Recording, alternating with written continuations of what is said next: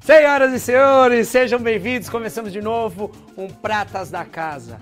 Isso é uma ação de 60 anos do Hospital de Amor, onde a gente conta, conhece as histórias dos colaboradores e um pouquinho mais da instituição do Hospital de Amor através dos olhos, dos causos da, dos colaboradores do hospital. E temos aqui três pessoas incríveis que vocês, se não conhecem, precisam conhecer. Então, por favor, compartilhe esse programa, curtam e falem bastante dele, porque eu quero apresentar para vocês, senhoras e senhores, os três participantes de hoje. Uma salva de palmas, por favor. Muito bem. Bom, é o seguinte, antes de apresentar vocês, vocês se conhecem? Sim, sim, claro. Bem ou mais ou menos? Bem. É, bem. A gente vai saber agora com é fato ou é fake. Muito bem. O que, é o fato ou é fake? Pegamos de surpresa. lá. O que acontece? A gente tem umas plaquinhas aqui que é fato ou fake, tá? Fato ou fake. E aí eu vou apresentar os participantes e aí vocês vão dizer se é fato ou é fake. Primeiro eu vou começar pelo Dr. Luiz Fernando Lopes. Só que é o seguinte, aí ele não vai poder levantar a plaquinha, porque senão é spoiler. Por favor, pega uma plaquinha, por favor, assim. Uma de fato e uma de fake. Isso, e vai passando, por favor. Muito bem. É o seguinte, eu já vou começar apresentando o primeiro participante deste programa, Dr. Luiz Fernando Lopes. Bom, aqui tem algumas informações e aí vocês levantam a placa se vocês acham se é fato ou é fake, tá? Ele tem 64 anos, é natural de Leme, São Paulo, e atua na instituição há 11 anos. Isso é fato ou é fake? Fato? Fato. É fato, doutor? Fato! É. Aê! Muito bem, muito bem. Ó, sua mania é acordar duas horas antes do trabalho. Isso é fato ou é fake?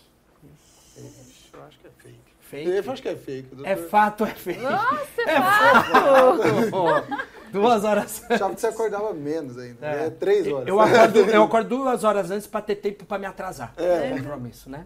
Quase atrasar isso. com o tempo. Bom, doutor, você acorda duas horas antes para se programar, porque demora para se trocar? Não, porque eu gosto de ir no pomar, eu gosto de escutar os passarinhos quando eles começam a acordar antes ainda de ter a luz do dia, então eu gosto de tomar café esperando a luz do dia aparecer. Que delícia. Se eu acordar na hora de vir para cá, parece que o dia foi atropelado. Então eu, eu acordo de né? propósito né? para poder ver o amanhecer e ter a energia da manhã, andar um pouquinho para ver se nasceu flor nova no pomar, para ver se tem alguma coisa acontecendo em torno da casa. Mas é hábito mesmo. Eu não gosto de acordar e vou com a minha canequinha de café, passeando pela, pela casa ou fora da casa. Depois é que eu vou tomar banho, aí que eu chego no hospital. Isso, deve, isso dura duas horas. Se eu tiver que estudar, aí eu acordo um pouco antes. É, Porque aí eu faço cedo? a mesma coisa e depois ainda estudo antes de vir para o hospital. E você dorme cedo? Ah, durmo. O que, que é cedo? 10 horas? Não, cedo Não. é cedo. Que cedo. Que é cedo? Ah, mais, né? Nove horas eu já estou deitado. É Mas legal. acordo cinco, cinco e pouco. Muito legal, bem, ó, conhecendo é. um pouquinho sobre o doutor. Ah, tem mais uma informação aqui. Seu, seus hobbies são ouvir música clássica, dançar forró no seu tempo livre. Isso é fato ou é fake? Nossa, forró. Então, eu, eu acho que no forró não sabia, forró. mas é fato. É fato? Eu é acho que é fake. É fato, David, fato. Eu sei. É, é fato e fake? É. Então acertaram. A primeira parte tá certa, a segunda ah, então tá errada. Eu, eu fui no forró, então eu acertei Muito o fake. Bem. É o seguinte, então, a primeira parte que tá certa, doutor, é, é, é a música clássica. É. Você gosta de música clássica. Agora, e adoro dançar, mas não sei dançar forró. Então não é forró que eu vou dançar. Mas adoro dançar. Então isso mas é prefiro uma balada do que um forrozinho. Oh. Oh. Muito bem, conhecendo mais o doutor Luiz né? Fernando. Muito bem. Ó, sua série preferida é It's You. É isso? É fato ou é fake? Eu não conheço a série. Também não. Eu acho que é fato. É isso? It's You? Não, produção. It's Us. It's This is us. fake. Se for This is us. This é is us. O que, que é essa, o que, que é essa É fato, série? então, doutor? É. This is Us, é. Eu tenho três que eu, até agora tá difícil pôr uma em primeiro lugar, mas é a mais recente. São três gêmeos, são trigêmeos que nascem e a série começa quando eles comemoram 36 anos.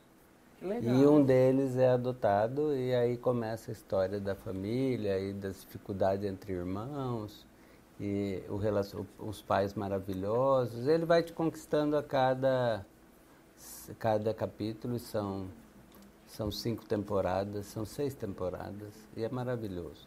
Mas Bom. é- ela tem mais duas que para mim tá quase ali que eu não sei escolher. É mesmo? A outra É chama verdade. Navilera Na Vilé? que é um- uma série coreana de um senhor que com 70 anos aposentou, criou os filhos e resolveu fazer aquilo que ele tinha como sonho da vida dele desde criança, que era dançar balé. Que legal. Aí ele entra numa escola de balé com 70 anos. E Bom, é- fica a dica aí do Dr. Luiz é Fernando pra lindo, turma. é lindo, Que legal. é muito emocionante, chama Navilera. Na Vilera. Muito bem. E a terceira, que também é difícil, Ah, é o três. Downtown Abbey, que também que é, aquele, é, é aquela sociedade aristocrata inglesa e que tinha um mordomo e que tinha e que passa por várias gerações, é muito bonito também. As três para mim foram as melhores. Eu não sou de muita televisão, mas agora Mas de série? mas aí no fim de semana eu assisto a série. Que ótimo. É a dica. Ó, vai a dica, exatamente. Ó a dica aí, vai, vai anotando. Bom, por fim, seu sonho é ser um cantor famoso e se mudar para a Noruega. Isso é fato ou é fake? Nossa. Quem falou de sonho, né? Enfim. Bom, como eu acho que ele gosta eu muito acho de que corar é- eu acho negócios, que é eu vou fake. colocar... É É fake, é fake, fake. Muito bem. Mas gosta de cantar, né, doutor? Ah, eu, eu não sabia que eu gostava de cantar. Eu gostava de ouvir. Aí um dia eu estava no Hospital do Câncer de São Paulo levantando prontuário no SAMI para fazer um estudo e escutei uma área de Mozart saindo de dentro dos prontuários assim. Fui ver, era uma funcionária que eu, Inácia, que eu não sabia que ela tinha aula de canto lírico. E era ela cantando uma área lindíssima para a voz dela. E aí eu falei, Inácia, ela falou, tenho prova hoje, estou estudando. E ela estudava na, na escola de música do município de São Paulo. Aí eu falei, ah, Inácia, se eu tivesse uma voz assim, ou se eu tivesse tempo, eu queria aprender a cantar. Aí dois meses depois ela apareceu com uma inscrição, falou, te matriculei na, uni- na universidade, na Universidade Livre de Música. Porque eu tinha dito a ela que eu só tinha livre à noite de quinta-feira. E aí ela achou um coral nas quintas-feiras na Universidade Livre de Música, Tom Jobim, que na época funcionava ali no Bom Retiro, onde, era, onde foi a primeira faculdade de, de odontologia da USP, lá na rua Três Rios. Uhum. E ali eu tive contato com, com os jovens que estavam na Orquestra Sinfônica Juvenil e o nosso coral só cantava música da Renascença, música erudita renascentista. Fizemos obras lindíssimas e eu fiquei nesse coral 10 anos. Olha isso. E depois de uns cinco anos no coral, um dos doutores da alegria lá do hospital foi brincar com uma criança e soltou um vozeirão. Eu, a hora que ele acabou de brincar com a criança, fui lá e falei, vem aqui. Essa voz não saiu do nada, não. Ele falou, não, eu sou ator, eu estou com uma peça em São Paulo e eu tenho professora de canto que me dá suporte e ela só, ela só ensina cantores. Eu falei, dá aqui o telefone dela. E era uma velhinha de 80 anos que tinha sido uma cantora lírica, e como eu gosto de canto lírico, né? Aham. Tinha que conversar com ela. Aí ela falou assim, meu filho, eu já tinha quase 50. Você quer cantar pra quê? Eu falei, ah, porque eu tenho dias muito difíceis, eu saio às vezes meio baleado do hospital. E respirar direito e cantar pra mim me relaxa e acho que me alivia. E eu canto num coral, mas eu queria alguém que me educasse, né? Aí eu fiquei com ela cinco anos cantando. Que legal. É, indo duas vezes por semana no fim da tarde, quando saí do hospital. Depois fui para a Alemanha e perdi toda a técnica que eu tinha de, de voz, que lá na Alemanha eu não conseguia entender o instrutor. Ah, entendi. E aí, quando fui para Londres, entrei na, no, no coral de Wimbledon, porque eu morei em Wimbledon. E nós éramos 140 vozes no coro. Que legal. Aí eu cantei três anos em Londres, no coro de Londres. E aí quando vim para Barretos, eu falei, cadê o coral aqui? ah, não tem. Eu falei, ah, tem. tem. E aí fazer, nós né? montamos o coral. Que legal. E aí foi assim que saiu o coral aqui de Barretos, que agora eu não estou podendo ir porque não tenho mais horário para ir, mas fiquei acho que cinco, seis anos no coral. Aqui. Vocês sabiam disso, gente? Da parte do coral de Barretos, de eu sabia. Mas era... antes dessa história, Agora, se não, perguntar de novo se ele pode ser um cantor norueguês, eu é acho feio. que eu acho não, que é Vamos fato, pro fato, né? né? Depois é que ele contou, é fato. Eu acho que é fato. Muito bem, é. esse é o doutor Luiz Fernando. O máximo que eu fiz foi a Giovana outro dia me chamar para cantar com ela, que eu quase morri de vergonha. E eu não né? ouvi dele essa história do coral. É que meu esposo trabalha na Facisb o Anderson. É. E, e, o Dr. Luiz Fernando convidou o Anderson pra e ele cantar. sabe dessa paixão do Dr. Luiz Fernando. O Anderson por, também é, já cantou, né? É, ele canta é. Na, no. Ele é, é vocal na igreja, ele é, faz parte da banda de louvor da minha igreja. E aí ah. o Dr. Luiz Fernando conheceu e Quando convidou. Quando me falaram que ele era cantor, eu falei, Anderson, nós estamos precisando de mais homens no coral. É verdade, por isso que eu sei da história dele. É verdade. Somos poucos homens no coral. É verdade. E precisa de mais voz tem obras que precisa de voz masculina e às vezes a gente não consegue executar aquela obra porque não tem número de voz suficiente. Ô David, topa ou não? É. Cantar? É? Ah, acho que é. Muito bem. É. Bom, vamos falar Quem então um, um, pouquinho sobre o David, que a gente conhecer um pouquinho mais sobre ele. Bom, agora o doutor Luiz Fernando, eu se, levanta a plaquinha okay. aí, tá? É o seguinte, é, o David é natural de São Paulo. Isso é fato ou é fake?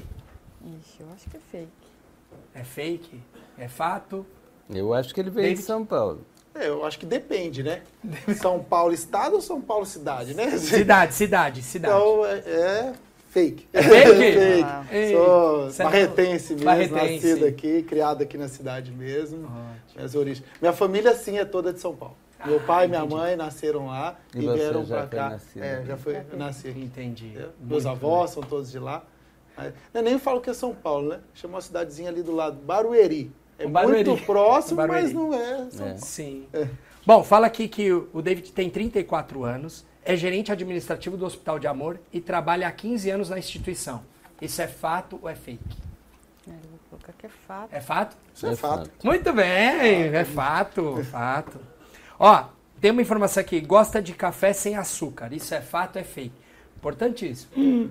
Eu acho que é fato. Isso é fato? Eu vou pôr como fato, mas... Fato é fake? Tenho uma certa dúvida.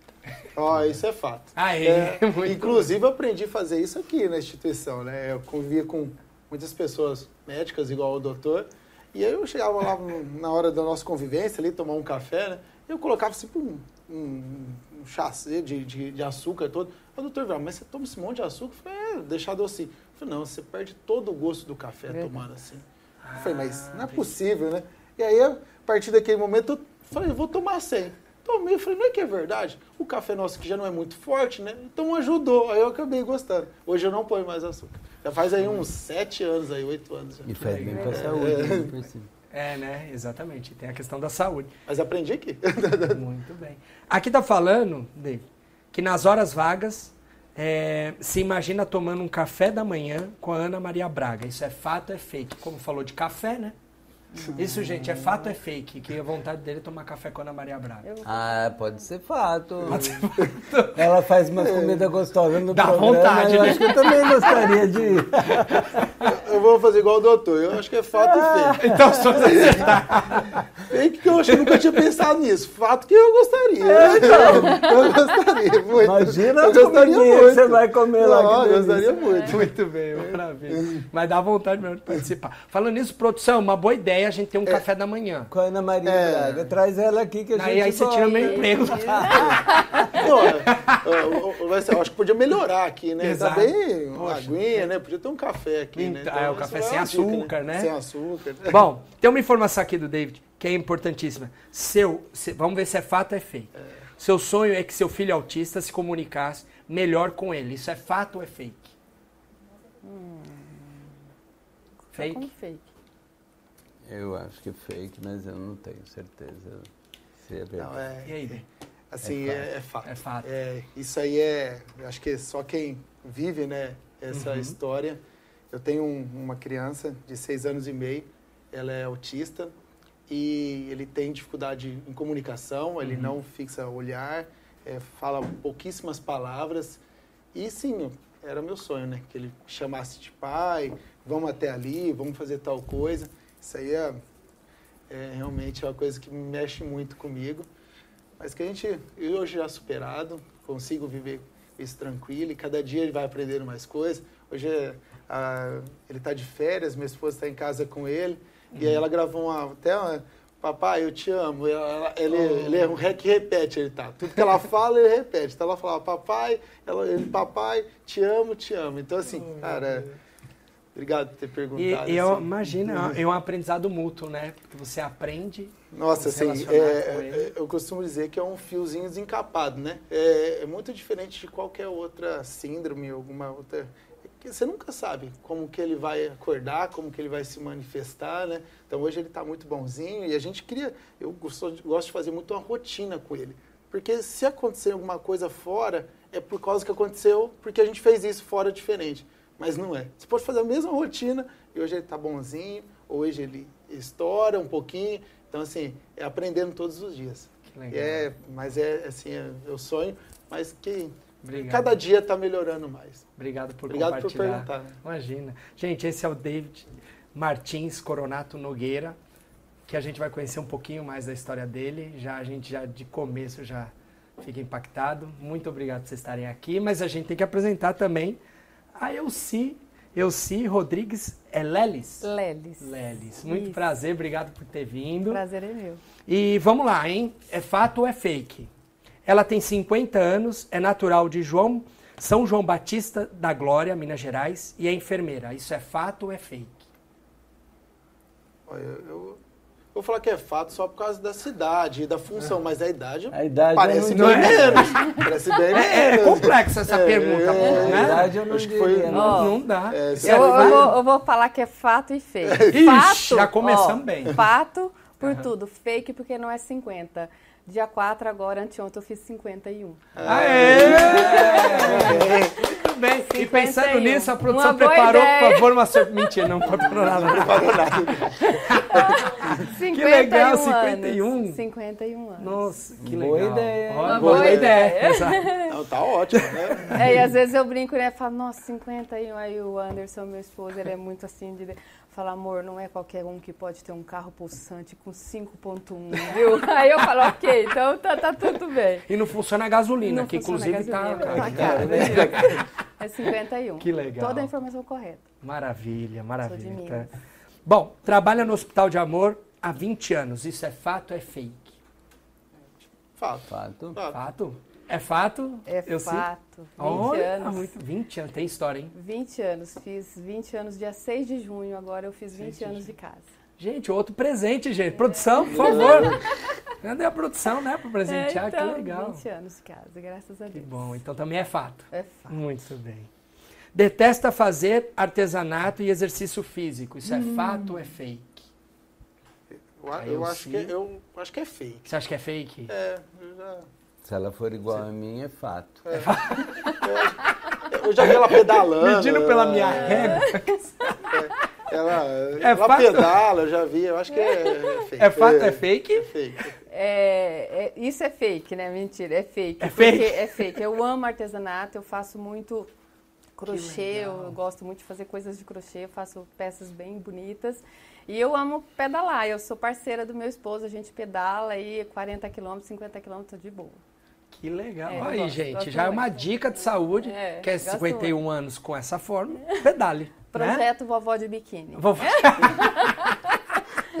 muito é bom. Muito bom. É, adora viajar para a praia com a família. Isso é fato ou é fake? Ela prefere praia ou É, campo? é fato. Fato?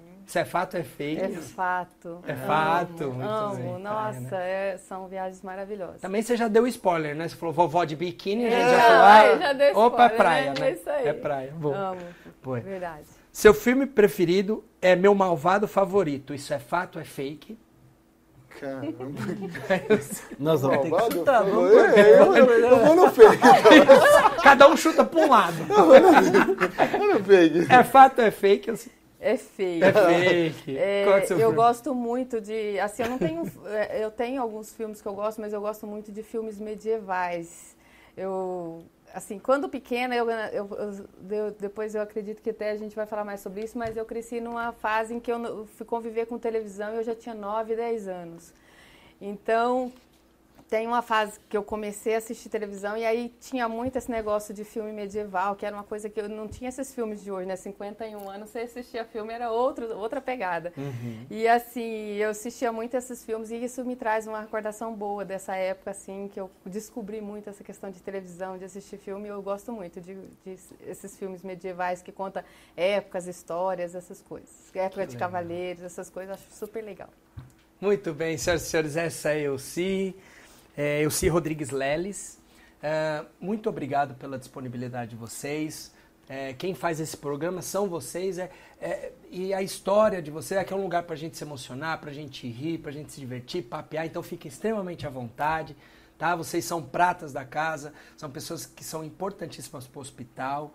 Por isso que a produção mobilizou para organizar a agenda de vocês, que eu sei que é corrido para a gente estar para a gente estar junto. Mas eu vou começar, doutor Luiz Fernando. Doutor Luiz Fernando, como você era na infância? Tinha apelido? Não, como que foi sua infância? Eu tinha apelido porque eu nasci cabelo muito branquinho, muito loiro, mais para branco.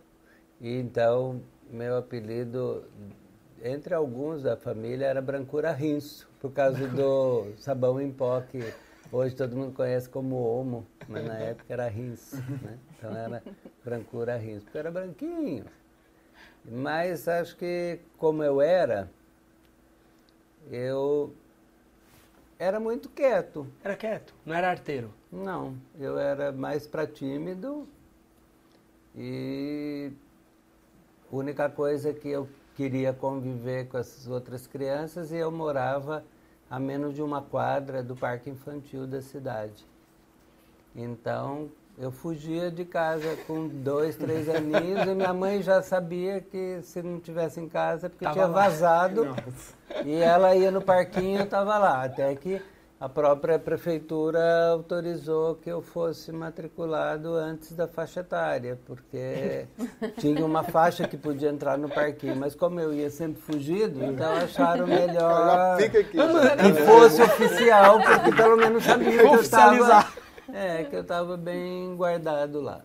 E eu sempre tive problema com audição. Eu ouço muito, muito, muito. Meu ouvido é desregulado para mais. E isso me dá muita tontura em ambiente de barulho. E eu também tenho problema de, ro de rodar, se fizer movimento muito rápido. Então tinham que me levar no, do parquinho para casa vomitando toda vez, porque eu ia brincar com as outras crianças e tinha que me levar para casa. Então eu aprendi desde pequenininho a conviver às vezes com náusea, ficar, tinha que ficar dois, três dias quieto porque estabilizar o. Ah, então era assim, todo barulho me incomodava muito. E minha mãe disse que não sabia, mas quando era bebê eu chorava, ela tirava do ambiente de barulho eu parava de chorar, até que ela aprendeu que movimento era esse. Então eu sempre procurava lugar silencioso. E hab- habituei, a, a- adoro o silêncio, mas me incomoda às vezes, porque para dar aula, se tem pessoas Nossa, conversando difícil, na né? sala, eu escuto o que as pessoas falam. Se tiver três grupinhos falando ao mesmo tempo, eu não consigo focar no que eu preciso falar, eu me distraio com as vozes. Entendi. Então, às vezes, eu aviso. Gente, eu sou chato. Se vocês conversarem enquanto eu estou falando, eu perco o foco. Eu não consigo, numa reunião, que um fala uma coisa, aproveita que fiz, vai, então comento com você. Eu perco, eu, porque eu escuto o que ele vai falar com o outro. Então, era uma criança que acho que deu um certo trabalho com isso, porque eu fugia de barulho, né? mas eu queria brincar como toda criança. E vomitava de tontura. Então foi meio. Você... Eu fui prematuro extremo. Ah, entendi. Então entendi. eu não sei eu o quanto, veio, quanto veio da. Se tem alguma coisa que não se uhum. completou, que não se formou, né? Eu tenho um monte de defeito. E alguns eu ponho, e alguns eu ponho na prematuridade. Falo, ah, é porque eu sou prematuro. Aí pronto, lavo minhas mãos. Professor de educação física quer que eu alongue. Não consigo chegar nem no meu joelho alongando. Aí eu falo, não, é que prematuro tem encurtamento de ligamento. E tem mesmo, os prematuros não, não completaram, não alongam. Então, é difícil você ver um prematuro extremo que consegue fazer ah. alongamento. Aí eu jogo tudo no Entendi. prematuro. Então minha infância foi assim. Oi, Odiava educação física, esporte, odeio até hoje. Eu, eu, mas eu não sou prematuro extremo, mas é boa ideia, né? Não Usar é, essa técnica. Essa, essa, é Quando você não consegue, fala, não, gente, eu fui prematuro. Ô, David, como que foi você na infância? Ah, cara, a gente, a gente cresceu aqui na, na cidade mesmo de Barretos aqui, né? Cara, na minha época, assim, eu uso óculos desde os 5 anos de idade, né? Uhum. E um, um, grau um pouco mais avançado do que era a rotina lá. Só que naquela época não tinha bullying, né? Não tinha nada dessas coisas, a gente uhum. não entendia isso. Quer dizer, sempre teve, mas pra gente era normal. Uhum. Então sempre tinha essa caçoação de os olhinhos, quatro olhos, esse tipo de coisa. Mas sempre levei isso no normal. Mas eu era muito extrovertido, se dava muito bem com as pessoas, é o contrário do doutor mais recaído. Eu era sempre muito, estava sempre no grupo, sempre fazendo amizade, sempre estava no time. Jogava muita bola, gostava de uma rua. É, a gente morava também, quando a gente foi morar num bairro, não tinha muro nas casas. Demorou um pouco para a gente construir as bairros, era um, uma coab, né? Uhum. Então, assim, todo mundo se encontra. Você olhava para o lado já chamava a pessoa, né? Porque não tinha muro, né? Então você conseguia chamar, ô fulano, vamos jogar bola. Então a gente sempre brincava ali na rua. Então a gente crescia muito ali brincando mesmo. Fiz tudo que um moleque sempre fez. Na escola bola. era a turma do fundão ou... Sempre da frente, cara. Sempre da frente? Ah, por causa da visão. Então não é. Ah, não era por causa da bagunça. eu levava a bagunça pra frente, porque eu tinha que sentar na frente pra enxergar melhor, né? Então você levava ali. Então, não, eu, não, eu sempre fui um, um aluno razoável pra bom, vamos falar a verdade. Assim. É, mas sempre gostava de um, uma baguncinha ali, normal de, de criança, né? De molecagem mesmo. Sim. Eu sei, como você era de assim, na, na, sua infância?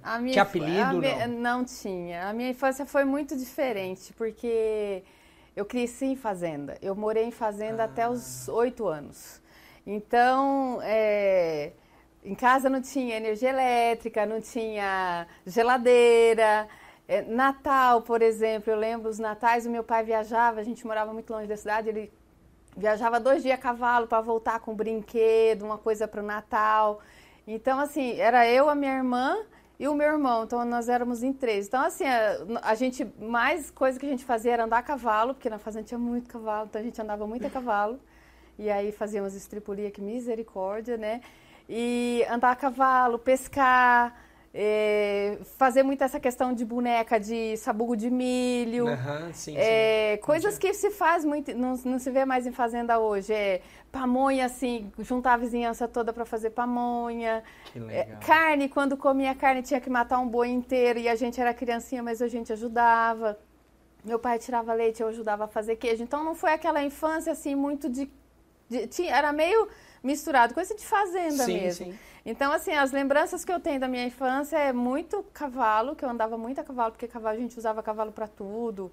Eu lembro de enchentes horrorosas que a gente passava a cavalo a nado. Então, assim, minha infância Meu foi Deus, bem aventura. Às vezes, quando eu canta, contava essas coisas na faculdade, o pessoal falava, nossa, você hum. tem uma imagem, é uma viagem, né? Imagina que você viveu isso tudo. Eu falava, gente, é, foi a minha infância, né? Que eu legal. vim para a cidade, quando eu vim para a cidade, eu tinha 8 para 9 anos. Foi quando eu entrei no primeiro ano escolar, tinha quase nove anos, uhum. por essa dificuldade de morar muito distante, interior de Minas, bem distante. Eu morava 54 quilômetros perto da primeira cidade. Entendi. Então era muito difícil. Então eu vim para a cidade bem mais velha. Talvez por isso que eu até falei essa falta da convivência com a televisão. Então, assim, eu, eu fui uma criança bem diferente do que se pensa hoje para uma criança da minha idade. Mas foi bem legal, assim.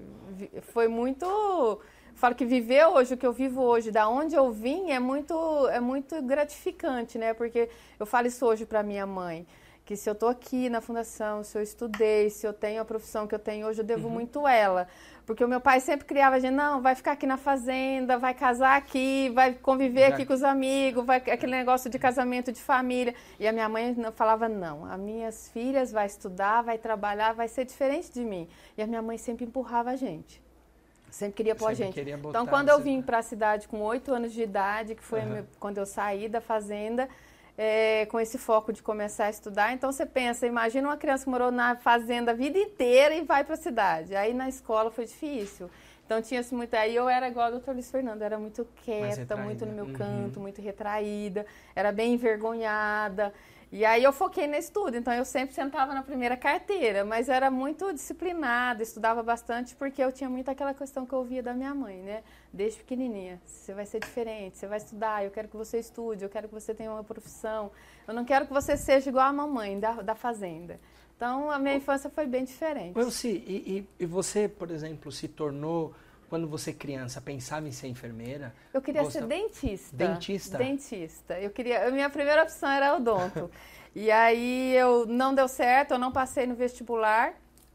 E eu me esforcei muito. Eu cheguei até a ter uma fadiga pós-vestibular, tive que ficar um ano parada sem estudo, que eu Nossa, adoeci. E aí depois eu, o pessoal, eu moro, no, a minha família mora no interior, em Delfinópolis, é uma cidade, tem 10 mil habitantes. Quando foi no final do ano, o pessoal falou assim: gente, a gente precisa montar uma van para fazer vestibular em tal cidade, tá faltando uma pessoa. Aí. Quem, quem, quem? Ah, eu sim. Aí eu sim. A idade vestibular, ela faz e vai com a gente para completar a van. Foi, Foi assim. vai para completar a van, porque tá faltando uma pessoa, senão o prefeito não vai dar a van. Aí eu fui, desligada de tudo. Falei, ah, eu vou, não estudei, desligadona. Ninguém passou, eu passei. Só... Fui assim, desfocada, acho que despreocupada, Entendi. que eu não tinha compromisso em Total, passar, que mas... não era. E passei. E aí a minha mãe falou: vai, filha, vai fazer, começa, vê se você gosta. E eu fui e me apaixonei. Portanto, que, que a minha legal. faculdade inteira, é, diferente dos outros colegas que pensavam muito em festa e tal, né? No uhum. período fora da faculdade, eu me alistei de voluntária, eu trabalhei o, a minha faculdade inteira desde o comecinho. Quando eu podia ir para assistência, eu já fui. Eu fiz, quando eu, quando eu terminei minha uhum. faculdade, eu tinha quase 1.200 horas de UTI, entre UTI neonatal, UTI adulta, internação, tudo de voluntária. Então eu foquei completamente. E aí me apaixonei, né? Eu falo que hoje, graças a Deus que eu não passei em odonto, porque eu amo o que eu faço. O doutor Luiz Fernando, você desde pequeno já pensava em ser médico, não? Olha, se eu fosse seguir as experiências da primeira infância, eu devia ser sanfoneiro. Mas desde que eu me conheço por gente, não tinha médico na família, não tinha, eu não tinha nenhuma referência de casa. Mas como eu fui prematurinho, eu ia muito ao médico e eu adorava o médico que era o médico da família toda. Eu adorava o meu pediatra. Que legal. Então eu não sei o quanto que ele influenciou na minha escolha desde pequenininho. Mas meus pais tinham um sítio, fazenda também, e sempre eram convidados para ir nas festas. E sempre era com sanfona e baile. e eles me punham sentadinho do lado do sanfoneiro. Eu me lembro isso quase todo fim de semana. Eles dançando e eu sentado do lado do sanfoneiro. Dormia na perna do sanfoneiro. Aí com 4, 5 anos eu ganhei uma, uma sanfoninha. Que legal. E aí quando eu fiz sete um braço da, do da Conservatório Carlos Gomes de Campinas montou na cidade que eu morava e eu entrei. Então eu tive educação musical. Eu fiz todos os anos de educação musical e lógico que eu fui escolher sanfona. Então eu fiz todo o curso completo de acordeon. Mas eu gostava muito de matemática e para mim ler partitura de música para mim é é equação matemática. Eu olho, eu olho a partitura como uma, uma fórmula. E, e, eu era gostava de matemática. E eu tinha a única filha dos meus avós que teve a oportunidade de estudar, que os outros tinham que trabalhar pesado, uhum. foi uma que fez matemática. E como eu era muito grudado com ela, todo mundo achava que eu ia para matemática. E eu ganhava os torneios de matemática. Apanhei na escola dos amiguinhos por causa da matemática, porque eu resolvia os, os exercícios antes deles. Aí quando acabava a aula, batiam em mim, porque né, até eu perceber que era melhor eu não levantar para resolver pra um resolver, problema né? matemático, eu ia Senão, apanhar de novo. o problema não ia ser da é. matemática, é. ser para você, é. né? Então, assim, se fosse dizer, ah, que ele está querendo ser igual a tia dele, ele vai para matemática. Minha tia foi a única que estudou, fez mestrado em matemática, depois foi para Berkeley, que era fez mestrado lá no IMPA, no Rio de Janeiro, que é o Instituto Aplicado de Matemática Aplicada. Depois fez doutorado em Berkeley, nos Estados Unidos. E mora lá até hoje, trabalhou a vida toda como epidemiologista. Foi usar as ferramentas da matemática na epidemiologia. Mas eu por eles e pela família inteira, eu ia seguir o rumo da minha tia. Mas desde pequenininho me perguntava o que, que eu queria ser, eu dizia que eu queria ser médico. Então eu tive duas uhum. influências fortes. Uhum. A do meu médico e a da minha tia. E eu sempre gostei muito da matemática. E, mas eu nunca pensei em fazer outra coisa que não fosse fazer medicina. Passei muita dificuldade para entrar. Porque quando meu pai deixou eu ir para São Paulo estudar, eu queria ir muito antes. Uhum. Com 10, 11 anos eu já estava pedindo para ir para São Paulo. E ele falava que eu não tinha juízo. Eu não tinha mesmo, né? Mas ele nunca deixou. E deixou com 16. E aí eu fui fazer o colégio junto com o cursinho e ele morreu naquele ano no acidente. Então eu não consegui entrar na faculdade, eu estava bem na, graduado para entrar, perdi tudo, todo o desempenho que eu tinha levado com a morte dele, uhum. foi tudo para trás. Depois eu recuperei, mas é, mas era sempre medicina. E essa minha tia matemática, que já morava nos Estados Unidos quando ele morreu, ela falava, Luiz, pensa melhor. Quem sabe você não vai para uma outra área. Porque eu Aí eu falava, não, mas eu não entrei, não foi por causa de que eu estou escolhendo a profissão errada. Eu não entrei porque eu não estou no momento fácil da minha vida, né? E depois entrei, mas eu nunca tive outra. Nunca tive um plano B. Não teve? Não. Nem a matemática foi meu plano B. E nem o acordeon. mas eu gosto de música até hoje, acho que causa dessa convivência com, com a arte, com a música, desde pequenininho. Ô David, e você? O que, que você, quando pequeno, pensava ser o quê? Nossa, total. O diferente é eu tive vários planos antes de virar administrador. Né? Vários Quando eu era criança, eu pensava em fazer agronomia. Agronomia. Quando eu era criança, assim, eu, eu também convivi, não, não tinha fazenda igual eu sim, nem sítio, mas eu cresci frequentando sítio e fazendas de amigos de meu, do meu pai. Eu adorava animais é, de todo tipo. Eu achava que a agronomia fazia sentido, é, isso daí. Mas quando criança, bem pequena, uhum. assim, quando começamos a estudar e comecei a trabalhar e fazer alguns bicos, algumas coisas nos horários alternativos, eu vi que precisava trabalhar, né? E eu olhava assim, o que que tem serviço, né? Se a gente formar, vai ter onde trabalhar. Aí eu falei, não, enfermagem. Vou fazer enfermagem, né? Porque ah, enfermagem a gente precisa de saúde, né? Então, uhum. se eu formar, vou precisar trabalhar nisso. Aí eu cheguei a pensar em enfermagem. A gente, eu cheguei a fazer é, aqueles treininhos na época, antes de, do vestibular. Sim, fazia, sim. Fiz focado para enfermagem, alguns, algumas provas. Mas aí não deu certo. Eu acabei formando o terceiro colegial e aí, por destino, separação do meu pai, na época, com a minha mãe, acabei ficando um ano parecido com o que o doutor. O doutor perdeu o pai, eu perdi o pai da minha casa, né? Ele acabou separando da minha mãe. E a gente teve um momento ali de. Aí eu parei de estudar um ano. E aí eu fui trabalhar com um tio meu, que ele tinha pegado uma indústria de sorvete aqui dentro da cidade, ele estava distribuindo, e ele precisava de alguém, faz tudo, uhum. era serviços gerais. Uhum. Eu entregava, limpava, contava dinheiro, fazia compra, fazia tudo. Eu falei, cara, administração é bacana, né? Porque eu posso ter um leque de oportunidades aqui. E ele me incentivava. E aí ele falava assim, ó, faz administração que eu vou pagar a sua faculdade. Vou pagar Esse sua é o maior, melhor incentivo. Era, né? melhor. Isso, né? Nossa, eu ficava, eu ficava doido. Eu ficava trabalhando e falei, nossa, veja a hora do vestibular, né? Vai pagar minha faculdade, vai pagar minha faculdade. E aí chegou no final do ano, fiz o vestibular, passei, aí chegou o primeiro mês.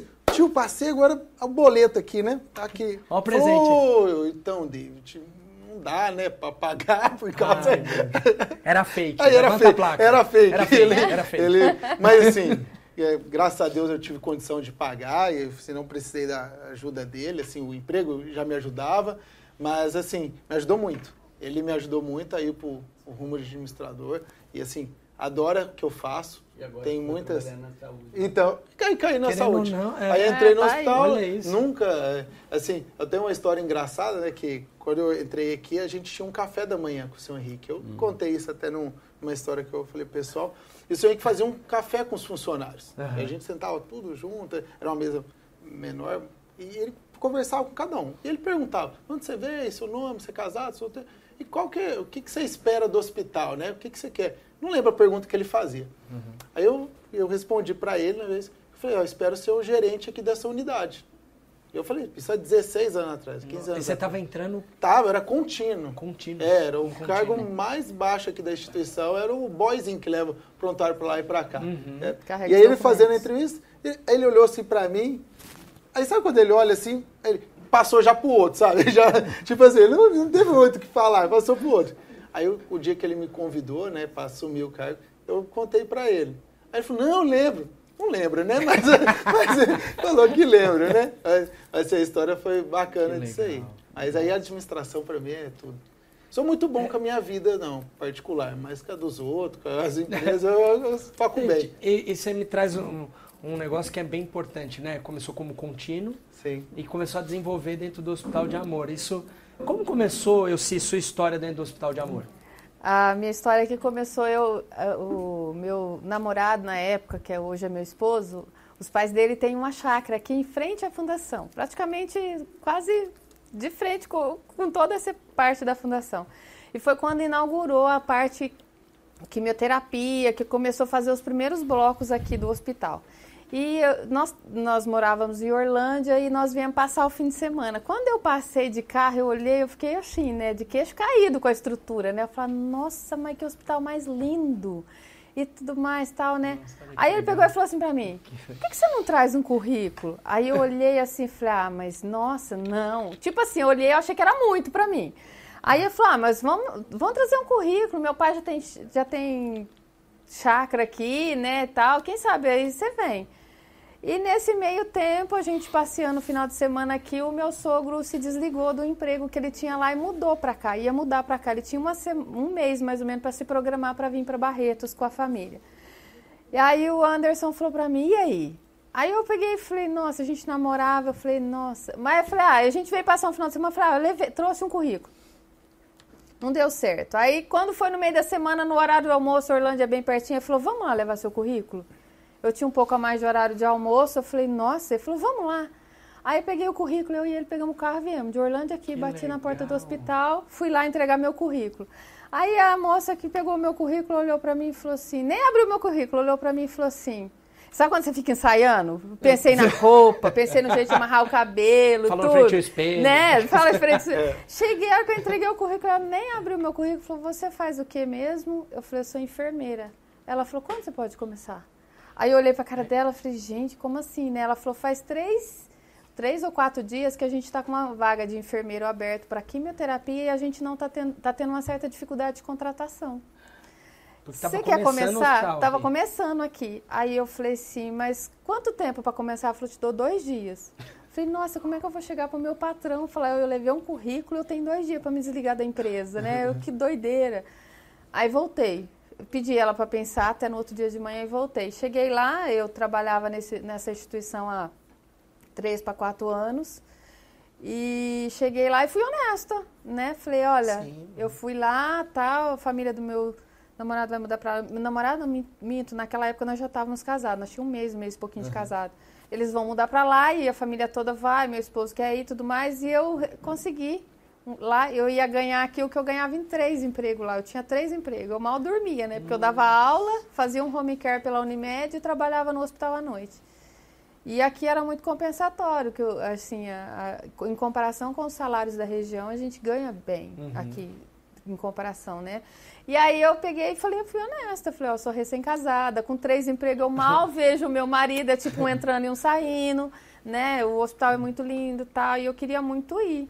Aí ele pegou e eu, falou: Eu vou falar o que para você? Vou te impedir de crescer? Não. Eu falei: Então eu estou pedindo conta. O senhor aceita? Ele falou: Aceito. Só que assim, eu sempre procurei ser uma excelente funcionária lá com eles.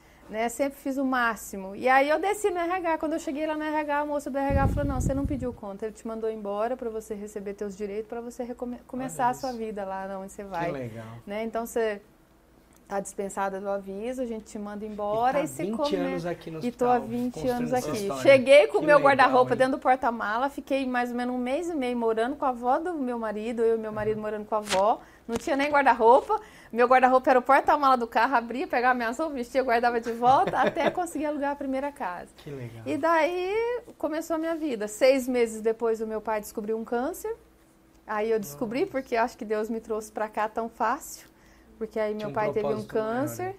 E há dois anos atrás eu também tive que fazer uma cirurgia de, é de mama. Então, Deus não faz nada por acaso, né? Eu comecei aqui como enfermeira, hoje eu tenho o pai que é paciente, eu sou paciente, faço os meus controles, quase morro para fazer ressonância. Nossa. E estou aqui, né? E amo isso aqui, falo que é minha casa. Já falei isso pro senhor Henrique, que eu sou muito grata, já gravei alguns programas com ele, já falo isso para ele, né?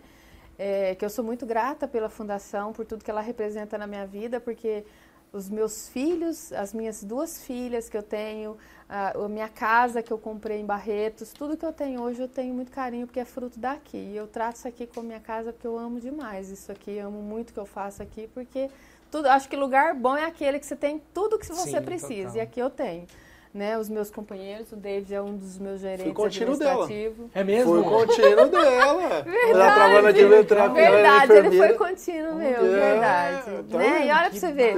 E assim, tem os meus amigos, né, que são parceiros mesmo, o David hoje é meu gerente né? A Milena, que é minha gerente de enfermagem, que é uma Sim. super parceiraça, e todo mundo. Então, assim, eu amo muito isso aqui. Eu, eu falo que o meu sonho é aposentar aqui, sabe? Bom, e não falta muito, né? Se Deus quiser, eu consigo. Mas é, é, isso aqui, eu amo essa casa. Que bom. Muito, muito. Que bom.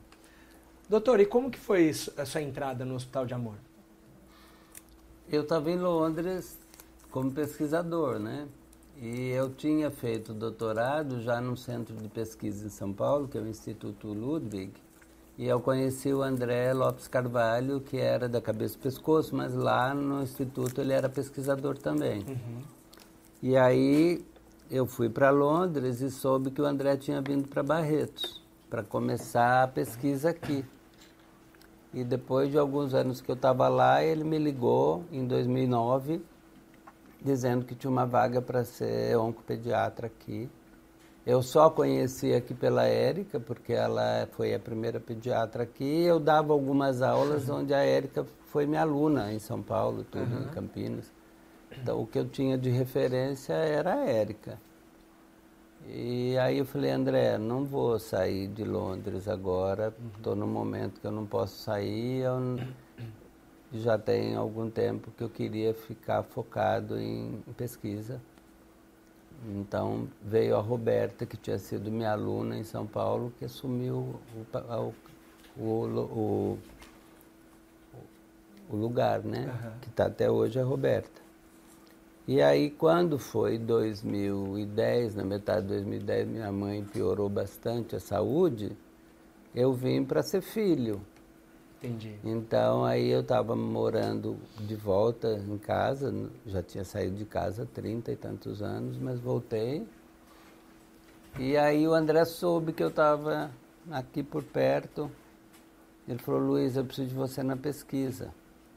Porque a gente não tem ninguém na pediatria, eu preciso de você na pós. Eu falei, André, mas eu vou voltar para Londres. Ele falou, não, mas você pode ser o nosso orientador à distância, porque a CAPES permite, né? A você ter dois ou três professores à distância. Eu falei, ah, então eu vou conhecer. E vim conhecer. Mas minha mãe, naquele dia que eu tinha marcado, foi um, dos, um dia muito difícil para ela. Então, eu vim, conheci, passei uma hora dentro da pesquisa, autorizei o André a usar o meu currículo e me pôr no corpo dos docentes, porque ainda ia submeter para CAPES. Não era, não estava pronta a pós aqui ainda. Uhum. E voltei para casa. E um mês depois recebi um, uma ligação da secretária do seu Henrique, que ele queria falar comigo e que tinha que ser no dia seguinte, porque ele ia viajar. e aí eu cheguei achando que era pós, que tinha dado certo. E quando eu estou entrando na sala do seu Henrique, o André estava saindo. O André falou, oi Luiz. O André também não sabia que o seu Henrique tinha me chamado. Aí o André falou, seu Henrique, mas o Luiz já teve o mês passado aqui e já aceitou. Ele já é nosso, vai ficar com a gente na pós e na pesquisa. Ele falou, eu não estou sabendo de nada disso, eu não chamei ele para isso, eu chamei porque ele vai ser o diretor do hospital que eu vou construir. Ah. Eu quase voltei de marcha ré, porque eu falei, hã? Que homem é esse que falou que vai construir o hospital e que eu vou ser o diretor do hospital, né? Aí ele falou, olha, não consigo falar com você agora, vai conhecer o hospital, vai rodar um pouquinho e à tarde a gente conversa, vai ver o terreno onde eu vou construir o hospital infantil, vai falar com a arquiteta. E eu fui, fui conhecer o São Judas lá no centro da cidade, uhum. mexeu muito comigo aquele hospital, muito, muito. E eu estava paliativando minha mãe em casa, né? Então Nossa. já tinha quase um ano que eu estava uhum. cuidando, dando banho, cuidando mesmo, né? Então aquele hospital mexeu muito comigo. E mexe até hoje. Cada vez que eu vou cantar lá com o coral, às vezes eu não consigo cantar. Embarga a voz. É. E aí, quando eu passei para ver as unidades, estavam dando sopinha de manhã para os pacientes, umas dez e pouco da manhã. Vejo aquele povo simples, humilde, ganhando a sopinha. Falei, ai meu Deus. E fui rodando tudo aquilo. E aí, quando fui à tarde, eu falei, seu Henrique, eu tenho muita vontade de vir, mas eu não posso. Eu tenho um outro compromisso que é minha mãe, eu não virei. E depois Nossa. de um mês, eu comecei a martelar aquilo.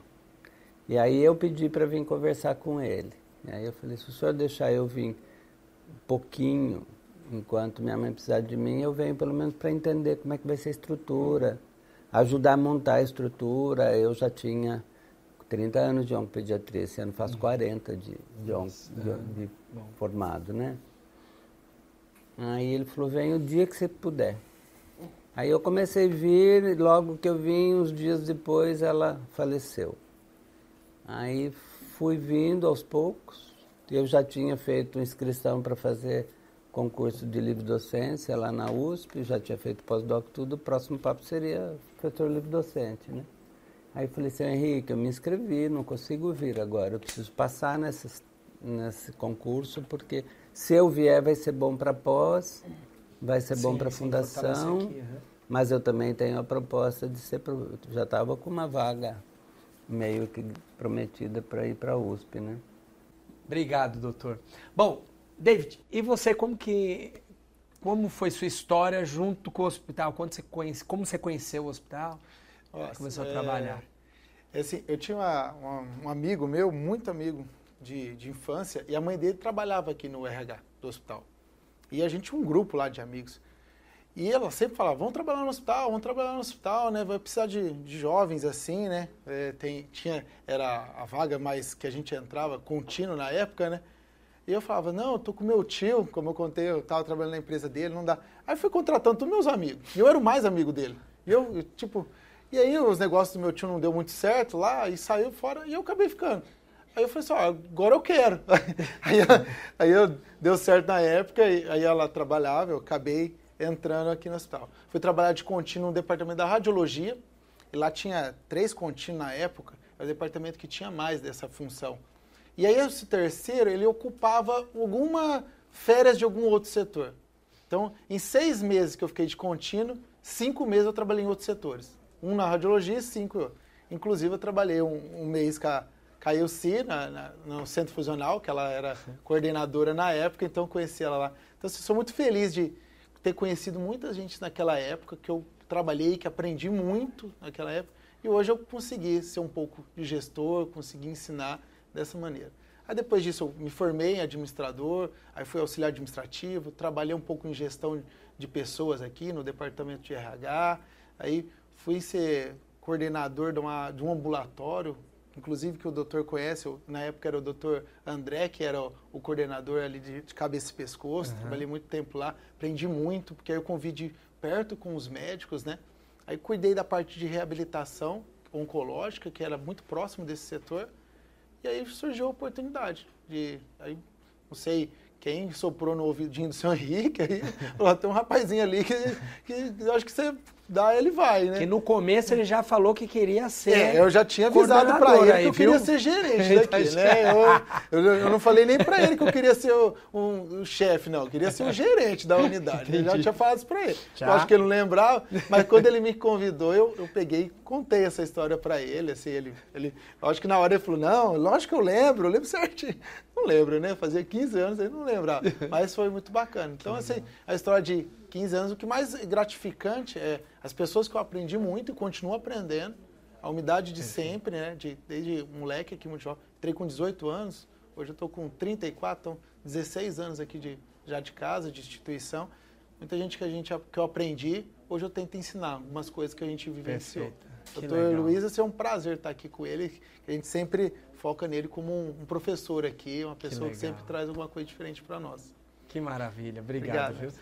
Bom, gente, é isso. É só a história desses, desses colaboradores aqui do hospital. Bom, é o seguinte, senhoras e senhores, quero agora chamar com vocês uma atração do nosso programa, Perrengue Chique. Bom, e o que é o perrengue chique? O perrengue chique é o seguinte: vocês vão pensar num perrengue que vocês passaram. Não precisa ser dentro do hospital de amor, enfim, né? É um perrengue que vocês passaram na vida, né? E aí você fala, tá, mas e o chique? O chique agora fica por minha conta. Eu tenho aqui uns óculos para a gente colocar, ela, ele se ajusta perfeitamente no rosto. E aí vocês vão contar com óculos chique, tá? Então vai passando, escolhe o modelo, tá? Até sei que sobrou é, Por pra favor. mim aqui, né? Isso, fica à vontade. Pode escolher aí. Onde é que nós vamos parar, não? Marca, não, é... Posso, pode escolher o que o senhor achar. Não, só pra você ver, ó, no, tá no, no, quadro aqui, ó, você pode ver os famosos tudo com óculos escuros, é tudo, isso é chique. É, ah, isso é, é chique, é chique. lógico. Ó, olha, ficou perfeito e alinhado Gostou, com o rosto, doutor. Muito bem. O, então, perrengue chique é, é você contar um pouquinho das histórias. Tô achando bem esquisito, mas tá Muito bom. É, contar as histórias que vocês passaram um perrengue que vocês possam compartilhar aqui com a gente, né? Porque todo mundo passou, pagou um mico, passou um perrengue. Então, quem gostaria de começar? Quem já faz. Ó, eu sou. Posso começar. Oh, eu sei, eu sabia. Mulher na frente já. Oh. Posso começar. Primeiras damas, né? Meu perrengue familiar. Um perrengue de família, né? Ei. Quando eu mudei de casa, eu estava grávida de seis para sete meses da minha caçula, uhum. a gente mudou de casa. A gente comprou uma casa, construímos tudo, organizamos. E a minha maior dificuldade era a minha, era a minha mais velha, que tinha quatro aninhos. Porque ela dormia no quarto com a gente. E ela dormia segurando a minha mão. Mudamos. E a proposta do Anderson, do meu esposo, era: a gente muda de casa, mas separa a Beatriz de você. Porque a gente era Entendi. muito grudado. Uhum. Ok. Aí fizemos um quartinho bonitinho, com rosa, com ventilador tudo mais. E preocupado da primeira noite. Como é que ela ia dormir sozinha, num quarto, no corredor lá longe e tal. O vô preocupado, a avó preocupada, os tios. Fizemos aquele negócio lá em cima, né? Aí fomos, à tarde, todo mundo se organizando. À noite juntou todo mundo, colocamos uma cama de casal com medo dela cair.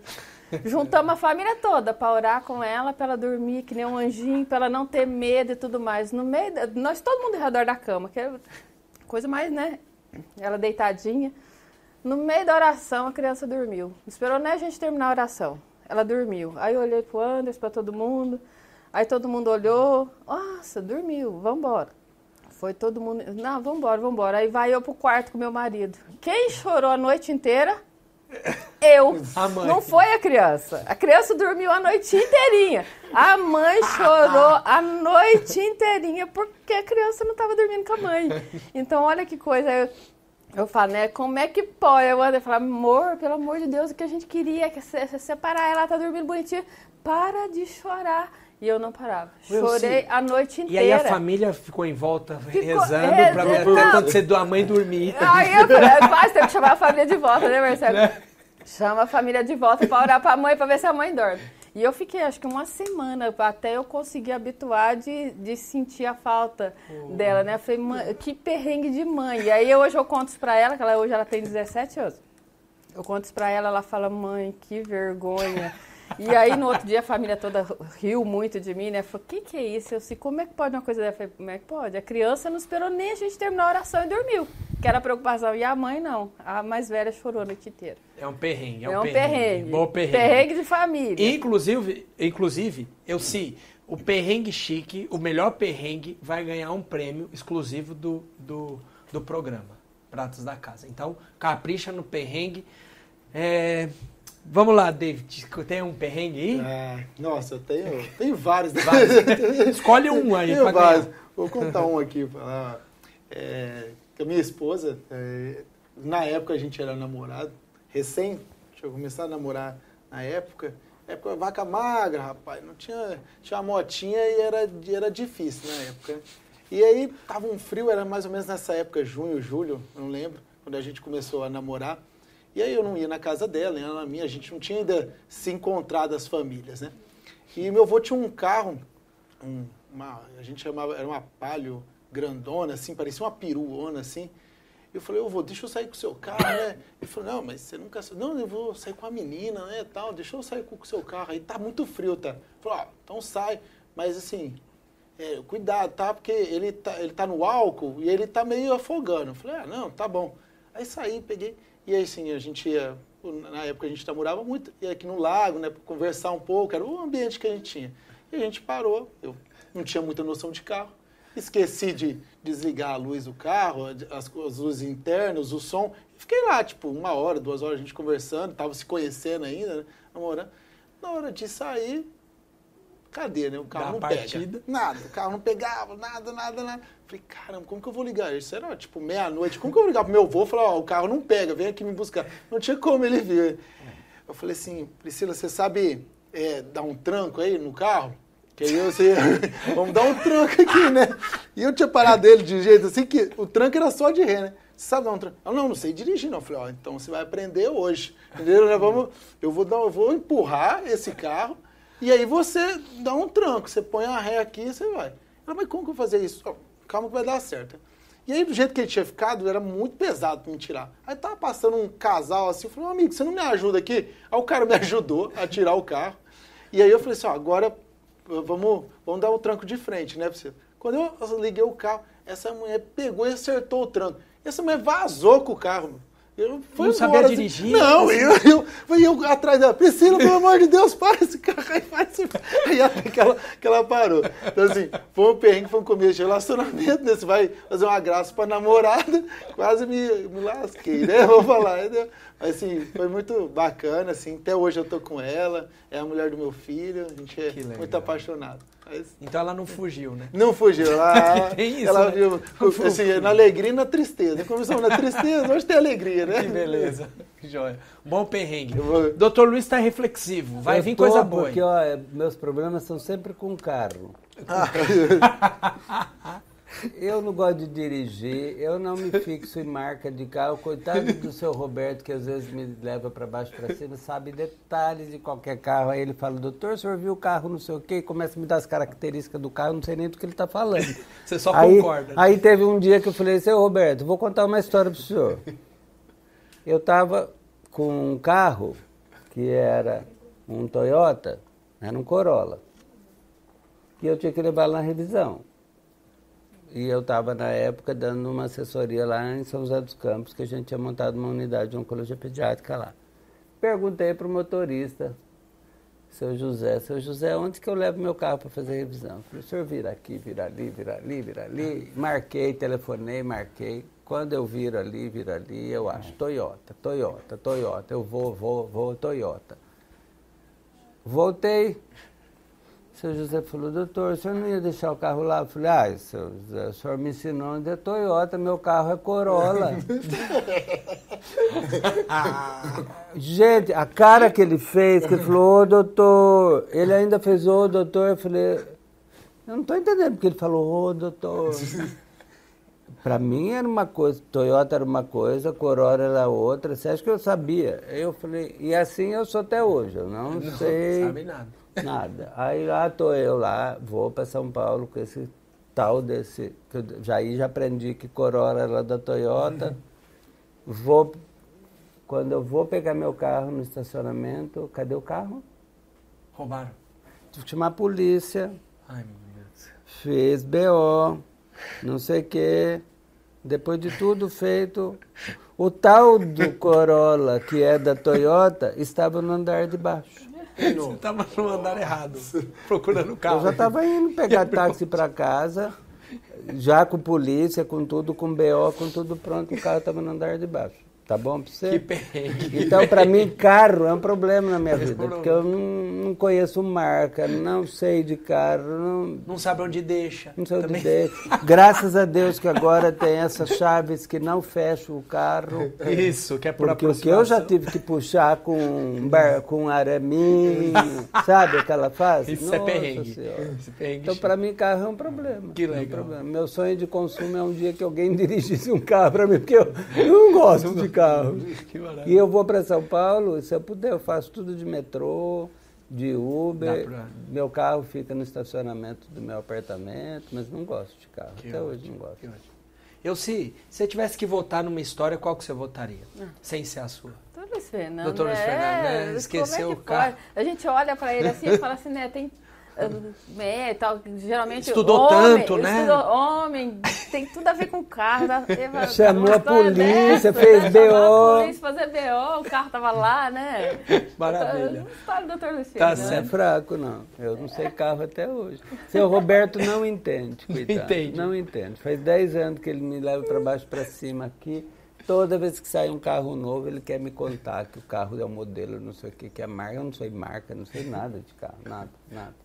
Ô, David, e você? Ah, votaria em qual, qual história? Esquecer ganhar um prêmio? onde estacionou o carro é, é pior, é né? É, pior, é, perrengue. É, a então, minha não pegou, né? Não tinha jeito. Agora o senhor esqueceu, Esquecer. chamou a polícia. Aí é Abriu o boletim de ocorrência, era o andar de baixo. Aí, então, é o doutor Luiz Fernando é o campeão, vencedor. Aê. Vou dar o seu prêmio, tá? É o perrengue. Não vai aqui. me dar um carro, pelo amor de Deus. Exatamente. Ah, Aê! A taça do perrengue chique! Aê! Muito bem! Olha, muito bem. Agora devolve. muito bem. Gente, é o seguinte. Chegou uma parte do programa que é, senhoras e senhores, com vocês, surpresas da casa. O que, que é o surpresas da casa? É, tem pessoas que deram um depoimento sobre vocês meu que a produção foi atrás. Nossa. Então, eu gostaria muito que vocês prestassem atenção aqui, por favor. Pode soltar a produção? Olá, meu nome é Marcelo. Eu estou na fundação há 20 anos quase. E metade desse período é, eu tenho trabalhado com a enfermeira Elci, que, que agregou muito ao departamento. Elci, uma mulher de muita fé, uma mulher é, com uma capacidade de se reinventar a cada evento, a cada dia. E uma história muito engraçada é que nesses 10 anos eu nunca soube a idade real dela. Claro, como toda mulher, isso é, é quase que um, um segredo. Né? Mas o ano passado a gente estava fazendo um bingo para um bingo de final de ano né, do departamento, num jantar que nós tivemos, e a filhinha dela, a mais nova, estava presente. E qual não foi a surpresa? Eu estava cantando as pedras e quando eu cantei a, a pedra 51, ela cutucou falou: Tio, a idade da minha mãe. E foi aí que eu acabei descobrindo a idade de Elci. Claro, foi, foi uma, uma alegria, um grande prazer e, e não é se temer a idade que se tem, porque primeiro ela nem aparenta ter essa idade e segundo que o contrário seria muito pior, não chegarmos a, a a essa idade, né? Então é, fica aqui o meu abraço e, e dizer que, que é um, um prazer e tanto tê-la aqui conosco na equipe. Oi, Elci, queria te parabenizar por esse tempo todo que você está aqui no hospital, dando a alegria que você tem para todo mundo aqui que participa do nosso dia a dia. Então eu vou contar, gente, uma história que no final vocês vão ver que ela é muito feliz, mas que envolve um momento de muita angústia, que foi o dia que nós fizemos a mamografia da EUC e de uma mamografia para outra me aparece uma lesão bem suspeita. Mas a Elcito tirou de letra e é isso que eu queria mostrar para vocês, a coragem e a força guerreira que essa mulher é e foi naquele dia e precisou dessa, dessa força toda para vencer aquele momento específico da vida dela, que foi um momento muito de angústias e tristezas e incertezas, né? Então, quando a gente precisou fazer toda a manobra de exames e de cirurgias, ali eu vi que existia uma mulher que tinha uma força de dentro que a gente não conhece, que muitas de nós mulheres e pacientes de uma maneira geral apresentam isso e precisam disso para a gente poder vencer o nosso tratamento. Graças a Deus eu sim, você sabe que não era nada grave, mas que a gente precisava acompanhar e que naquele momento da suspeita a gente precisava avançar. E foram exames difíceis, foram momentos difíceis e que a lágrima escorreu, mesmo a gente querendo segurar, né? Então a emoção, gente, a gente não segura. Então eu sei essa pessoa, profissional excelente, é, dedicada do dia a dia, precisando dela, a gente sabe que ela é a pessoa que a gente precisa recorrer, né? Mas que tem um sentimento que naquela hora ela era paciente e que ela foi uma paciente vitoriosa. Eu sim, um beijo para você, tá? Parabéns para você e que a gente continue juntas muitos mais anos daqui dentro desse hospital.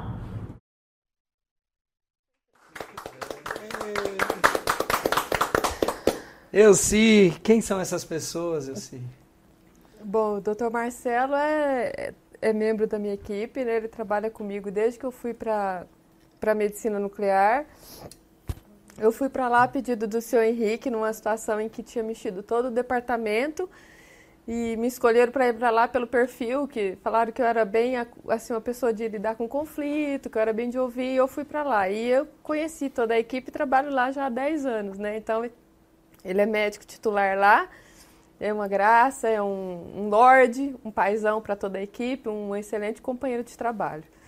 A doutora Ana Paula, o que falar da doutora Ana Paula, né, cara? Ela teve, assim, do meu lado no momento mais difícil da minha vida.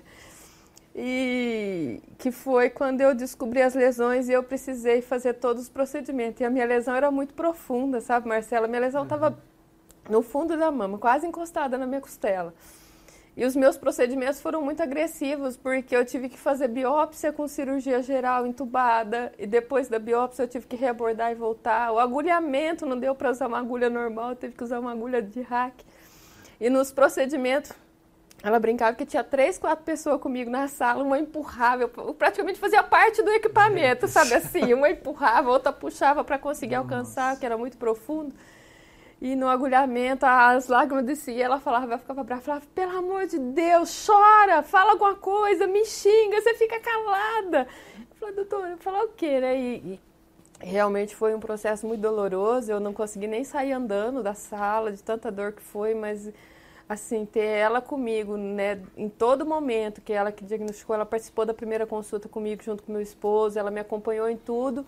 Assim, eu já tinha uma admiração muito grande por ela mas assim, eu amo ela de paixão, ela sabe disso, que ela faz parte de um processo da minha vida que é ser paciente da fundação. E obrigada pelas palavras de mulher forte, mas às vezes a gente também tem o nosso lado fraco, né? E nesse momento foi muito difícil para mim, mas graças a Deus passou. Hoje eu estou só acompanhando, mas são pessoas muito especiais mesmo. Passou Fico com maestria, feliz. né? Oh. oh, coisa boa. graças é, a Deus. As histórias que emocionam, né? É isso aí. É isso.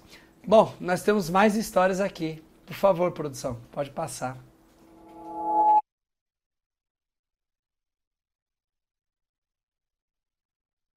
Bom, a história que eu tenho para dividir do, do David é que a gente estava com uma visita agendada para uma segunda-feira, que ele articulou, ele fez todos os contatos, né, ele deu o melhor dele, era importante para a gente, porém ele esqueceu que ele estava já fora de forma, foi brincar com o menininho dele,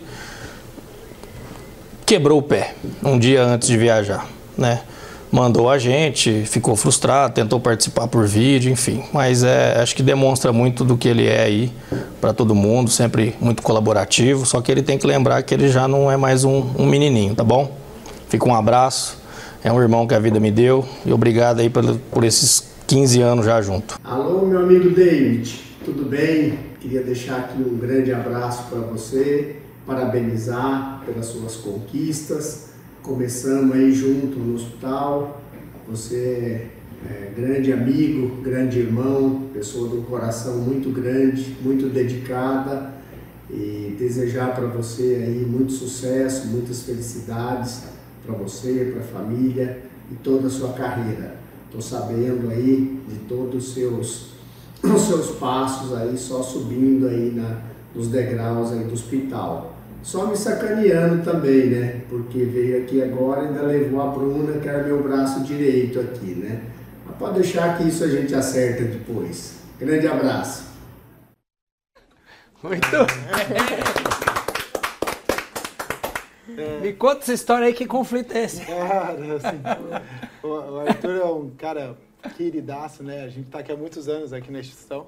Ele trabalhou no, no departamento que comigo hoje é, também. você é coordenadora, né? Entrou então, de contínuo Entrou também. de contínuo junto comigo. Então a gente fazia várias... Agora tá em Jales, né? Tá em Jales. Tá de Jales. A gente tirou ele do doutor... doutor mas Vai meu a braço boca, ó. direito lá no infantil. Que legal. É. Então, muito querido. Então, assim, aconteceu mesmo. A gente ia para São Paulo, ia fazer uma visita no hospital. E eu fiz todo o desenho. Ó, vou sair tal horário, tal, não sei o quê. Tava tudo certinho. As pessoas... Eu que tinha feito contato, estavam me esperando. Eles estavam indo de meu convidado, né? E aí, eu- aconteceu, foi um casamento no, no final de semana. Meu filho foi correr e, e eu fui correr atrás dele. Era um gramado, eu torci o pé. E aí, eu... Cara. Foi, é, naquela época foi bem, bem triste. Mas o Arthur é um, é um irmão, assim, a gente é, é- é muito amigo há muitos anos aqui, mas a vida nossa distanciou um pouco, cada um foi trabalhar numa área e depois juntou de novo. Hoje Que a gente é legal. irmão, tá dentro da minha casa hoje, tô dentro da casa dele, a pessoa que eu amo muito mesmo. Muito legal. O carinho dele. Ah, agora fala o Dr. Carlos, cara. É o meu mentor, né, cara? Aqui, eu chamo ele de pai, eu nem chamo ele de Dr. Carlos. É, Ele, a esposa dele, eu tenho um carinho muito grande, a família, os filhos dele. Me ensinou muito.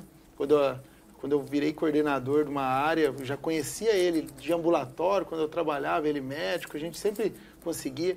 Então ele me ensinou muito, assim, um- uma pessoa muito correta, muito certa, gosta das coisas muito organizadas. Então isso aí me deu muitas dicas, como fazer dessa maneira, sempre o paciente em primeiro lugar. Então assim, é uma bênção ter essas pessoas do nosso lado, né? Que legal. Agradeço obrigado, as palavras deles. Que joia. Nós, mas temos mais vídeos aí. Por favor, produção, pode soltar.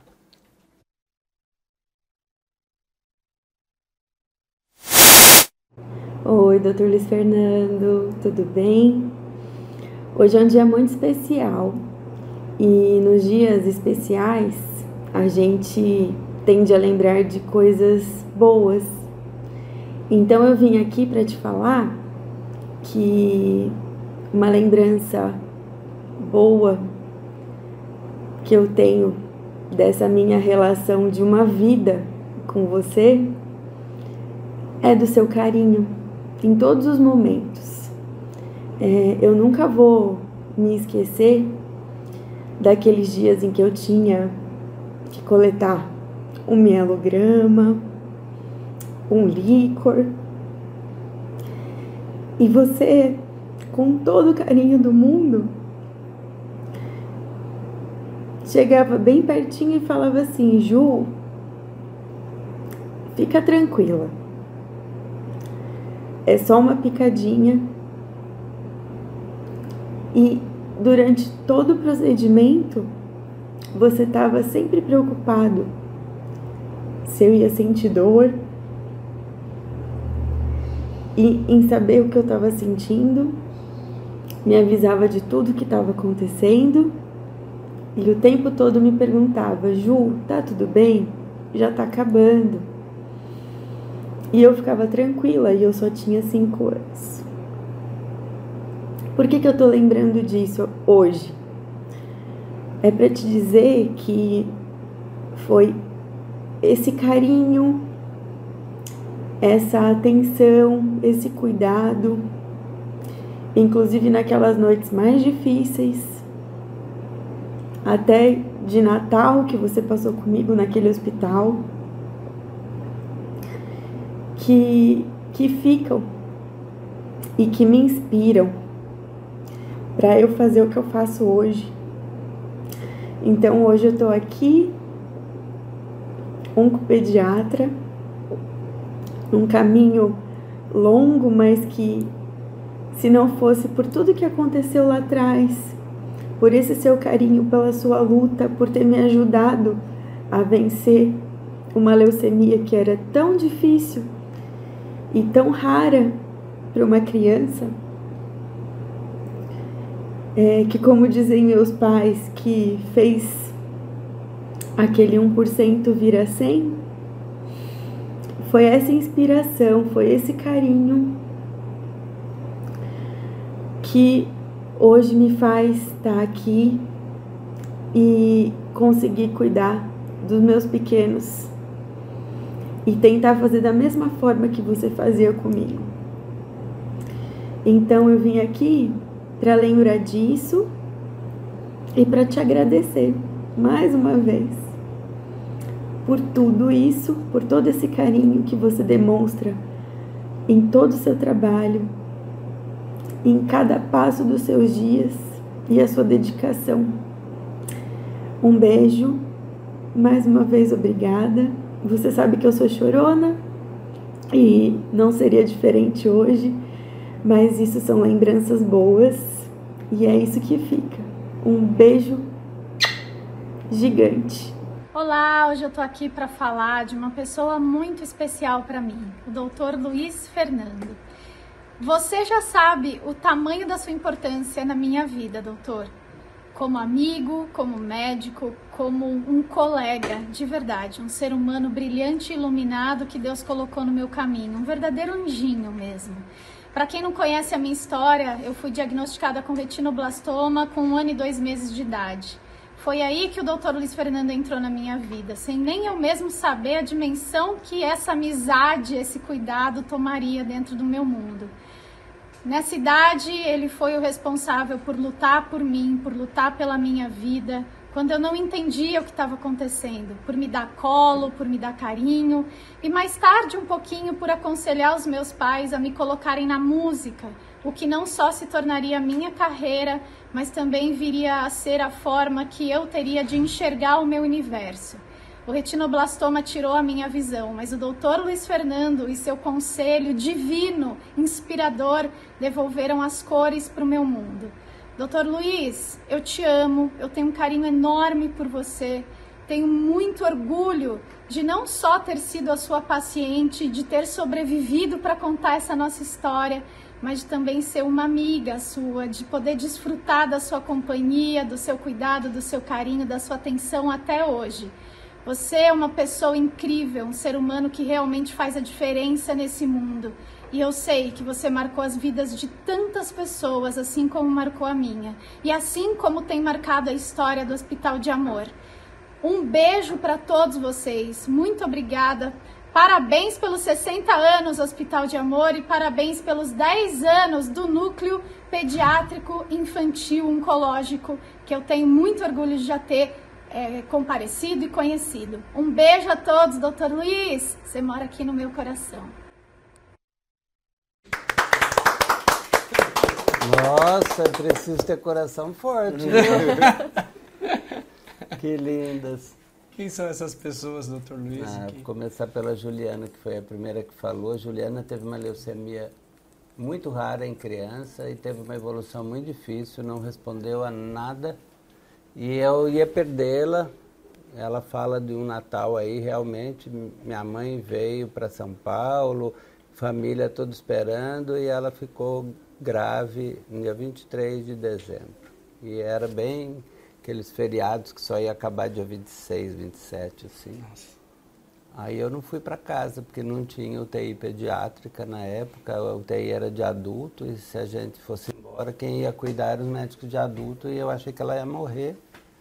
E eu não tive aquele Natal, eu fiquei com ela no dia 23 ao dia 27, sem sair de dentro da UTI, até os os outros médicos da pediatria voltarem do feriado. E o pai dela lembra disso, sabe disso, tanto é que ela cita. E todos os anos depois, no Natal, ela ia me dar um beijo na semana do Natal. Só que aí, como eu não tive controle da leucemia dela, eu descobri que nos Estados Unidos, em Seattle, tinha uma médica brasileira que estava fazendo testes em pais. E nem a gente cogitava ter um doador pai, com, porque não é 100% compatível. Isso em 90, acho que foi em 93, 92, ela tinha cinco aninhos. Uhum. E ela foi para Seattle e transplantou do pai lá, mas deram menos de 1% de chance Nossa. De cura para ela. Depois ela se formou médica, fui na formatura, que é a foto que aparece. Depois ela se casou, fui no casamento.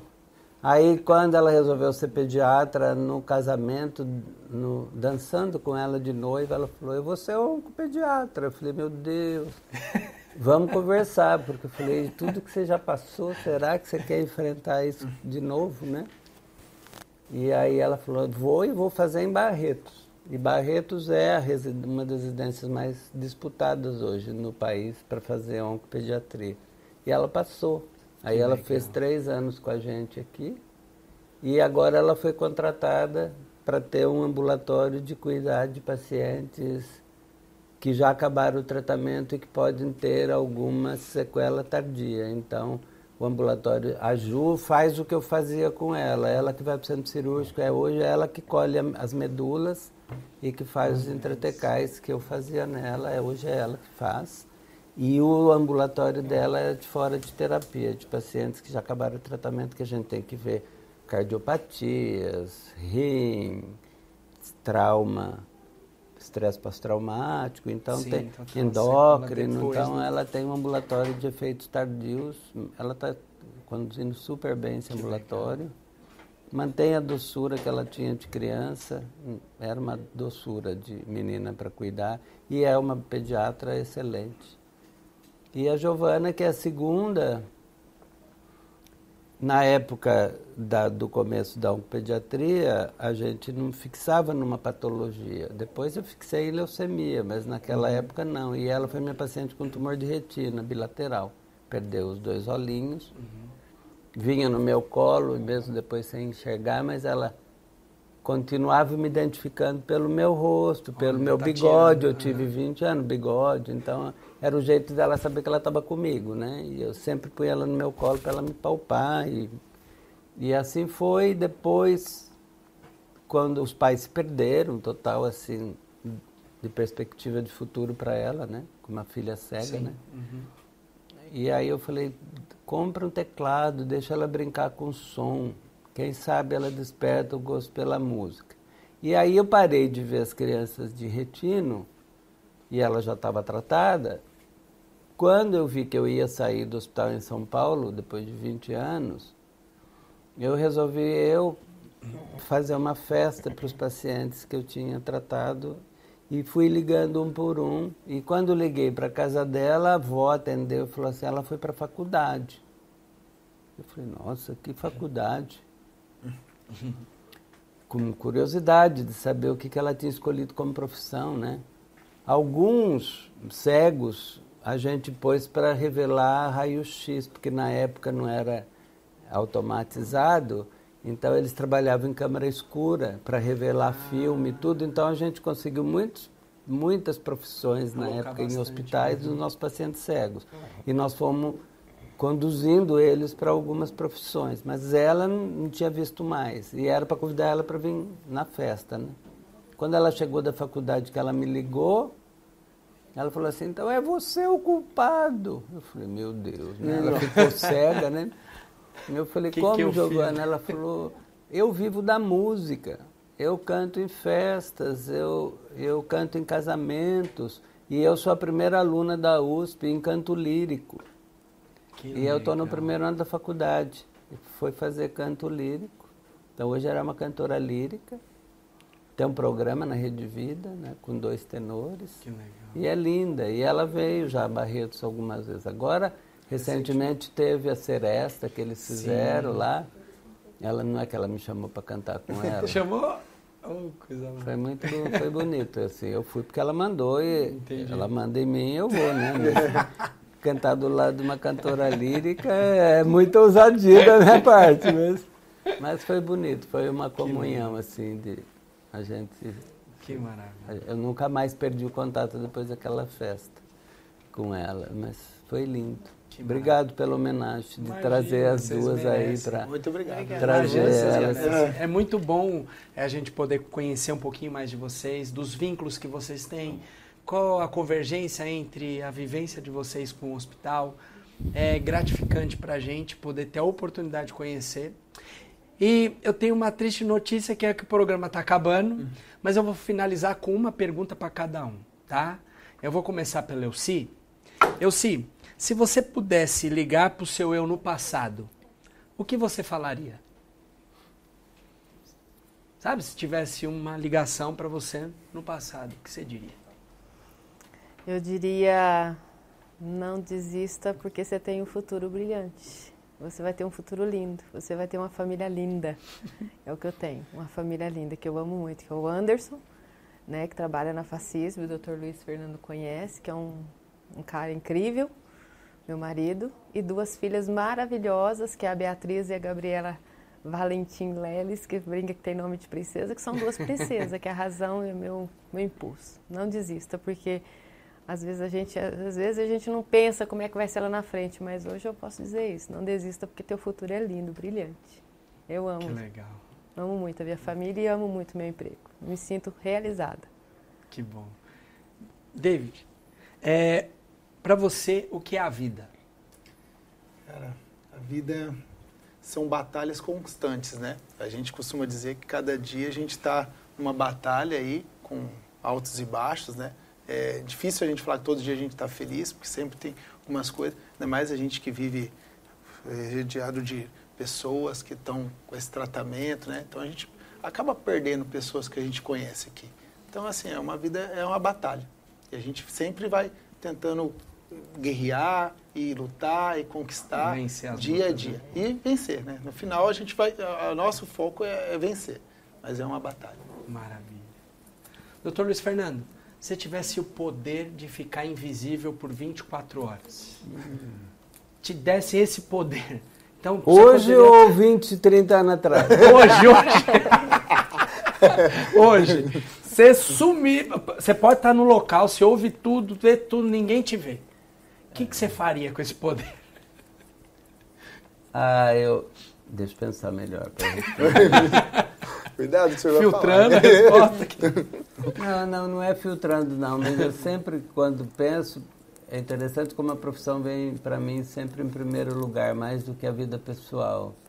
Né? Mas eu acho que hoje eu gostaria de ser invisível para tentar entender as pessoas que eu negligenciei por causa da profissão, tantas pessoas da minha família que não conviveram comigo, né, que não tiveram oportunidade de ter o dia a dia comigo. 40 anos atrás a oncologia pediátrica morria quase tudo, então a gente morava dentro do hospital.